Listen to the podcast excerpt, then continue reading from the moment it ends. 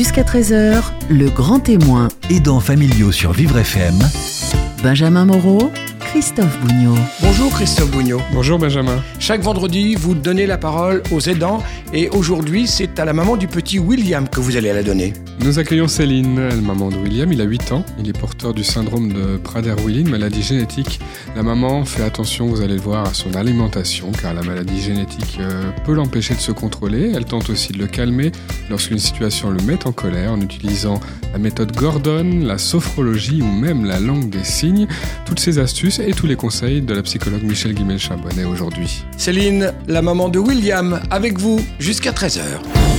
Jusqu'à 13h, le grand témoin Aidants familiaux sur Vivre FM. avec Malakoff Médéric.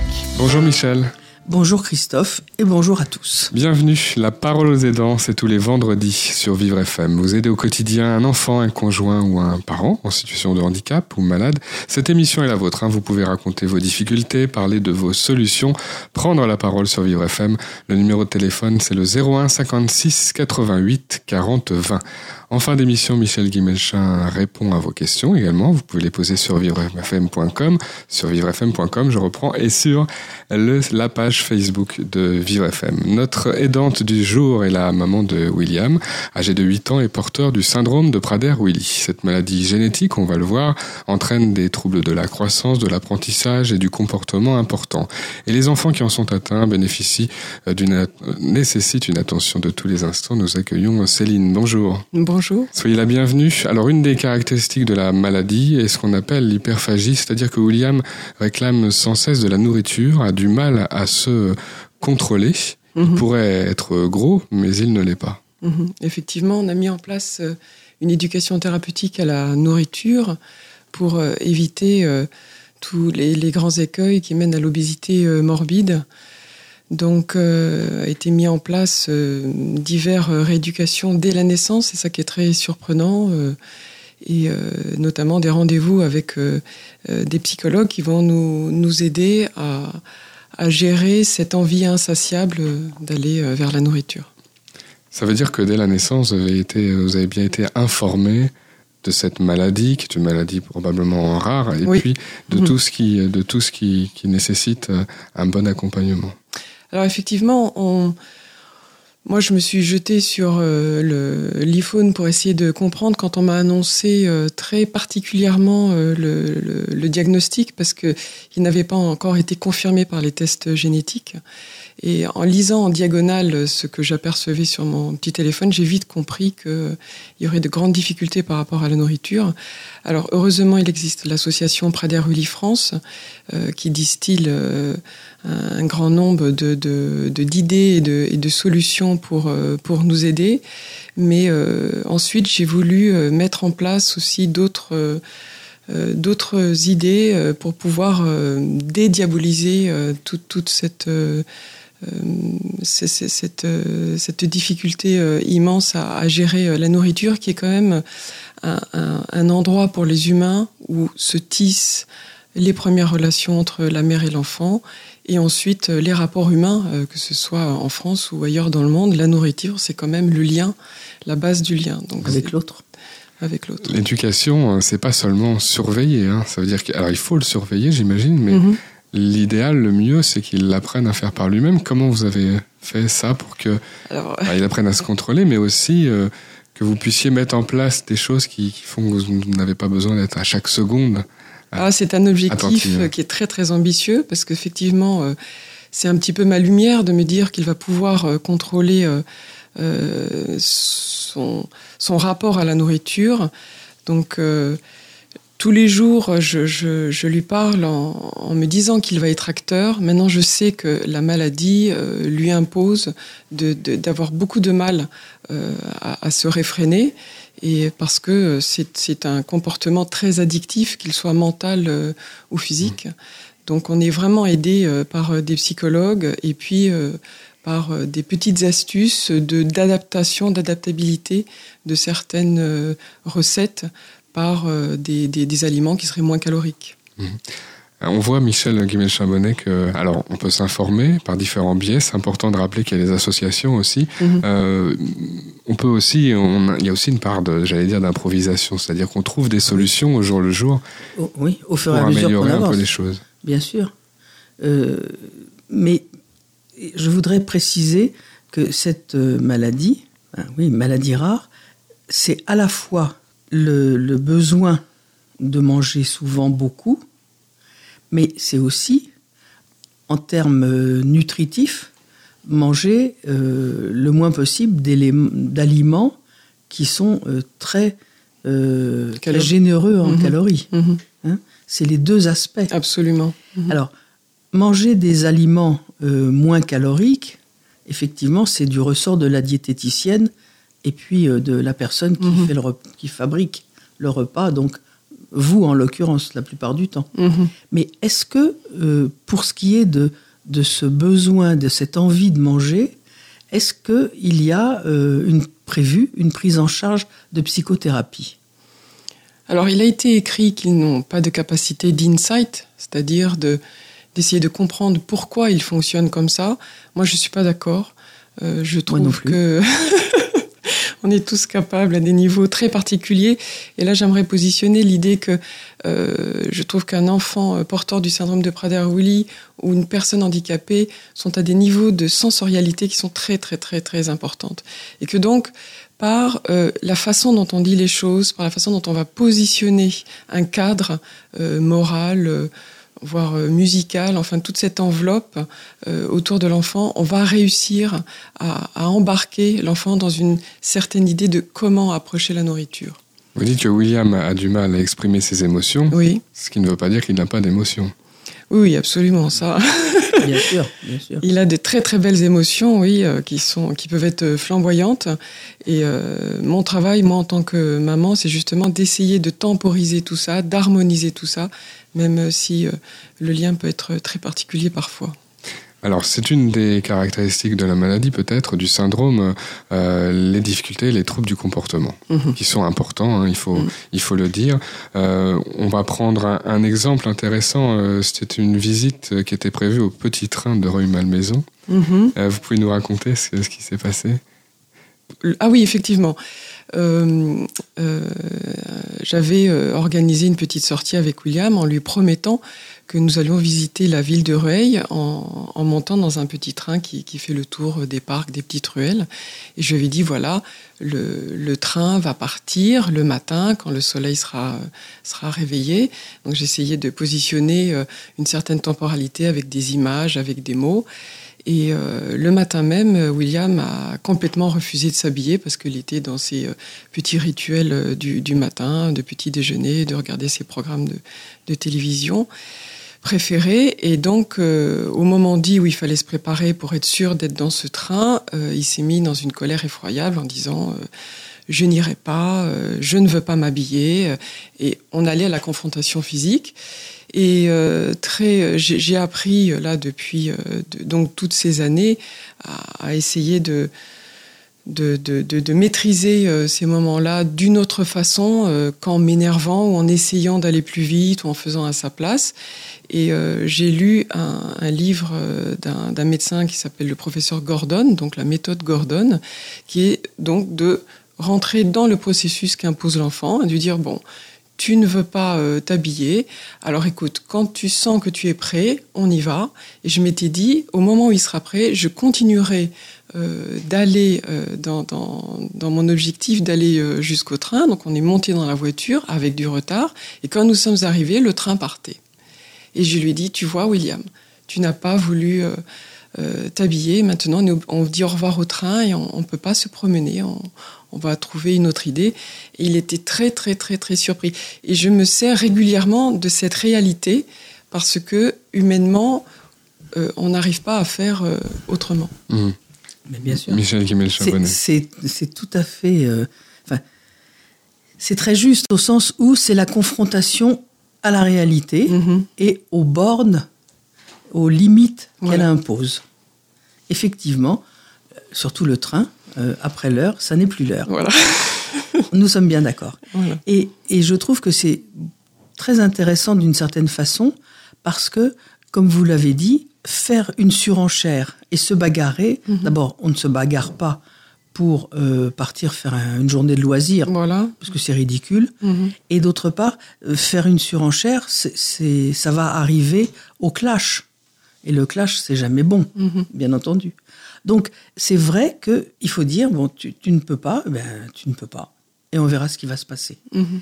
J'ai connu des parents qui avaient dit à leurs enfants, prépare-toi pour aller à l'école. Non, c'est j'ai autre chose à faire. Très Mhm, bien. mhm. Et ils ont emmené l'enfant en pyjama à l'école. Ils l'ont emmené une fois. Et ça suffit. Ah oui, ça a suffi largement. Voilà. Mais c'est tout, c'est comme ça. Alors, il y a d'autres euh, solutions, d'autres méthodes que vous utilisez. Vous allez peut-être nous expliquer euh, comment? La sophrologie, c'est quelque chose d'u- d'utile aussi? Ça, c'est pour se détendre? Mhm. Euh, J'ai compris très vite que euh, finalement, j'allais interagir tout au long de ma vie avec un enfant qui va grandir corporellement, 8 ans, 9 ans, 10 ans, l'adolescence, que j'appréhende, ce qui va être costaud. Mais euh, et finalement, il faut comprendre qu'on interagit avec un enfant de, de 4 ans qui va avoir du mal à gérer euh, sa frustration, ses émotions. Et euh, donc, c'est ça qui est compliqué. Il faut arriver à, changer de, casquette et à se mettre à, ce niveau-là au moment où il faut gérer euh, euh, la frustration. Et donc je me suis dit que quelques rencontres avec une sophrologue m'aideraient beaucoup. Et effectivement, ça m'a sorti de ce duo et de ce duel avec l'enfant en mettant du tiers, en mettant un objet entre, entre moi et lui et la, et la colère, qui a été aussi euh, l'objet d'achat d'un livre qui s'appelle La grosse colère, qu'on met dans une boîte. Donc personnifier cette chose et, et vraiment la regarder en face. Vraiment se, se dire quels en sont les contours, quand est-ce qu'elle se déploie, et essayer voilà, de positionner des petites euh, astuces. Donc ce sont des, des coussins sur lesquels on peut taper. En anglais, on dit the notice step. On va mettre l'enfant sur un endroit en disant quand tu as retrouvé ton calme, tu reviens. Donc tout ça, ce sont des, temporisateurs, j'ai envie de dire. Euh, mais il faut du temps. Il faut, il faut, il faut du temps pour euh, le positionner. Et puis il faut du temps en général parce que je- ça, m'évoque euh, ces rendez-vous énormes que nous avons euh, avec tous les rééducateurs dès la naissance. Je, me souviens du chiffre, un jour j'ai compté 60 rendez-vous par mois, donc ça en fait presque deux euh, par jour. Et il faut être à l'heure. Il faut que l'enfant soit habillé. Et je me disais, moi, mon travail, c'est que mon enfant soit, entre guillemets, opérationnel. Et donc, voilà, en positionnant ces petits dispositifs le week-end, quand on a du temps, et ben ensuite, on peut relancer, entre guillemets, ces, petits, ces petites procédures qui aident l'enfant à dépasser ce qui est vraiment euh, difficile. Le témoignage de Céline aujourd'hui dans l'émission La parole aux aidants. On va se retrouver dans quelques minutes. En fin d'émission, Michel Guimel-Chambonnet répond à vos questions, questions Internet et Facebook. À tout de suite sur Vivre FM. Jusqu'à 13h, le grand témoin. Aidants familiaux sur Vivre FM Christophe Bougnot et Michel Guimel-Chambonnet. La parole aux aidants, c'est jusqu'à 13h. Comme chaque vendredi sur Vivre FM, vous aidez un enfant, un conjoint, un parent handicapé.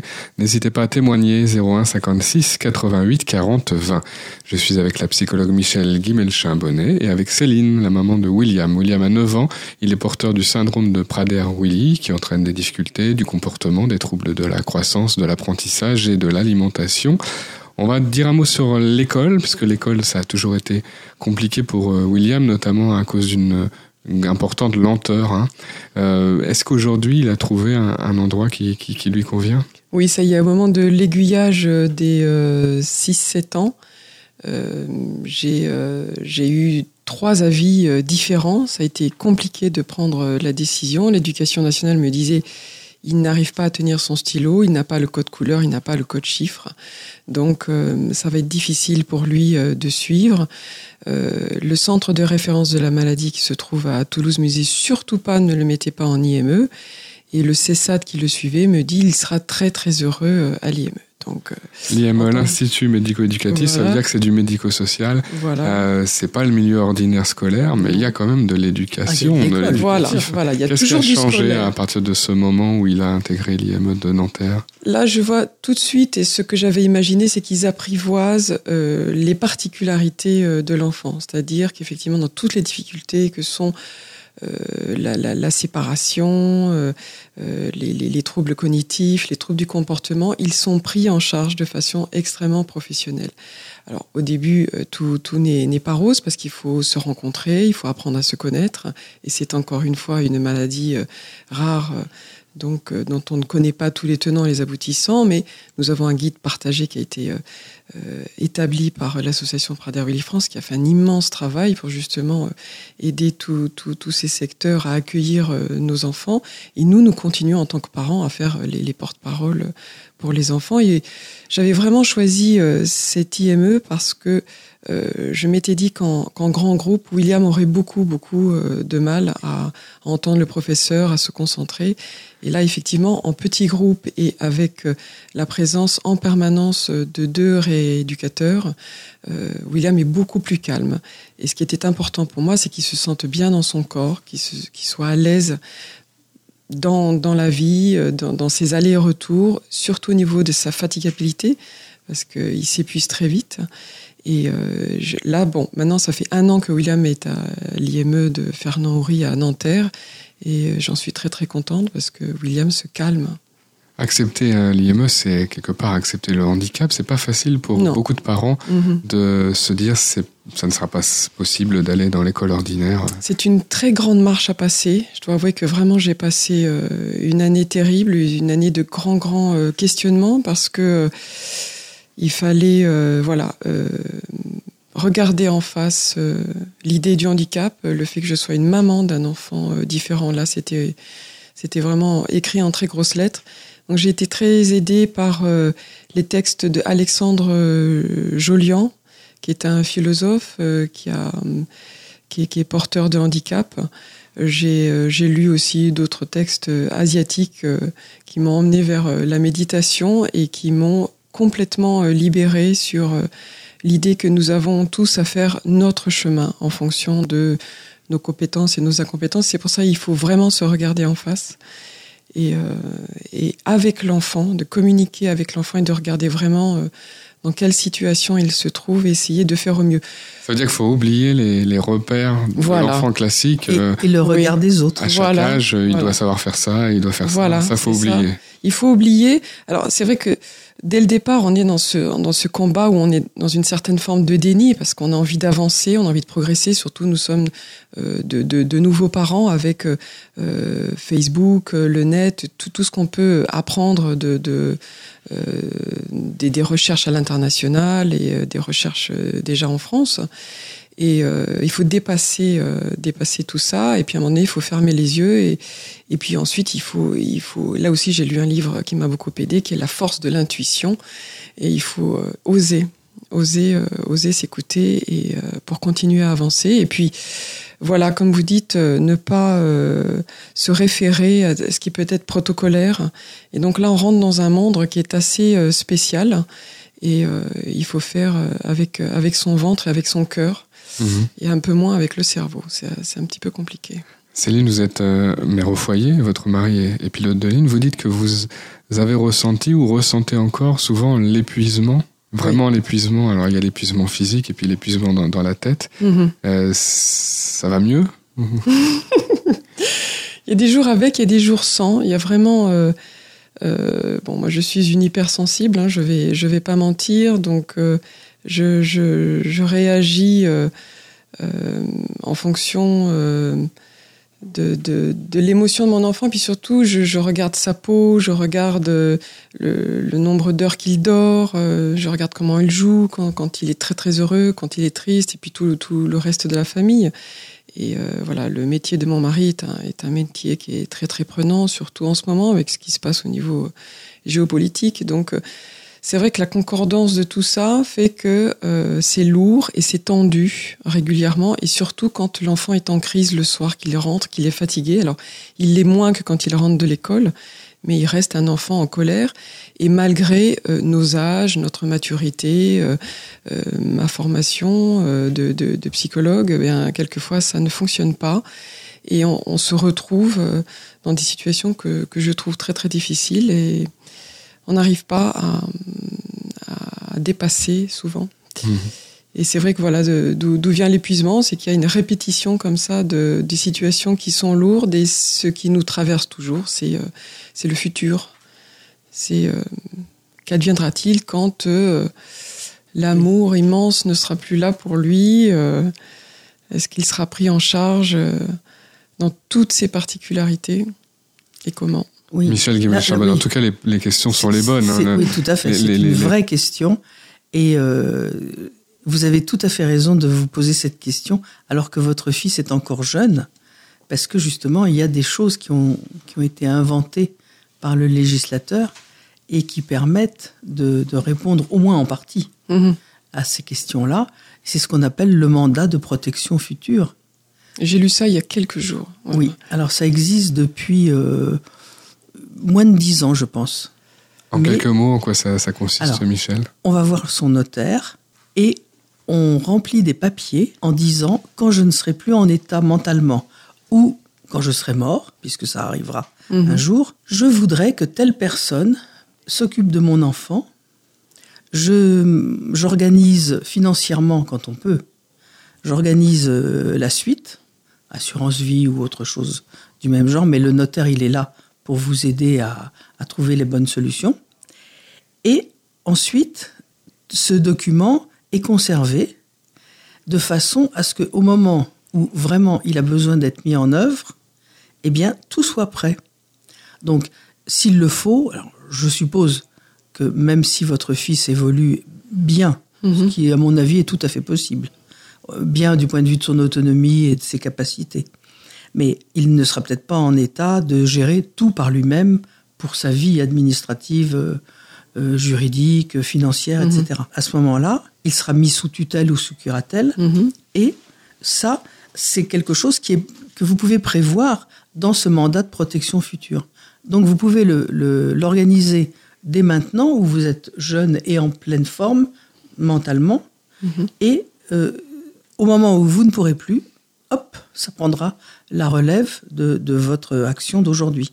Et je trouve que c'est extrêmement sécurisant même si des, ce sont des notions compliquées, vous pouvez quand même bien l'expliquer à votre fils. Bien entendu, l'emmener chez le notaire, même s'il est mineur et qu'il n'a pas signé, mhm. mais l'emmener chez le notaire pour qu'il comprenne qu'on parle de lui et que c'est important et que c'est son avenir, mhm. et mettre en place dès maintenant tout ce qui va pouvoir lui faire une, une bonne vie. Mhm.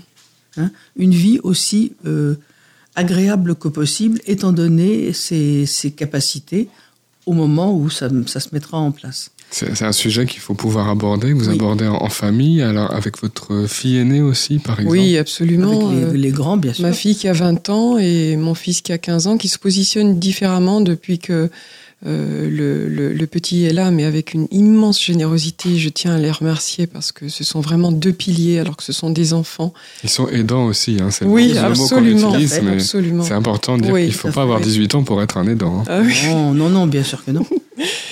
Et euh, effectivement, euh, là, c'est très présent dans, dans, le, dans le, la conscience euh, de ma fille. Donc, j'ai pris très vite rendez-vous avec le psychiatre de l'Institut médico-éducatif qui, qui, a beaucoup soulagé Anaïs dans ses, dans ses questionnements.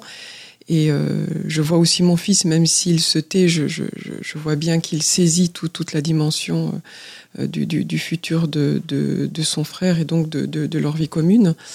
Et euh, là, en vous écoutant parler, Michel, je vous remercie beaucoup parce que c'est vrai que vous précisez euh, des choses, des notions qui sont très très importantes. Et je veux dire, moi, par exemple, je, je suis préparée à entendre ça. Mm. Et je peux imaginer que euh, des parents ne le soient pas du tout. Ah, tout à fait.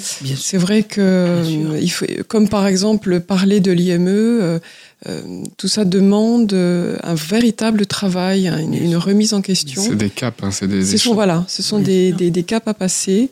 Et euh, c'est vrai que pour les avoir lus et pour les avoir imaginés le soir quand je m'endors, je peux les entendre.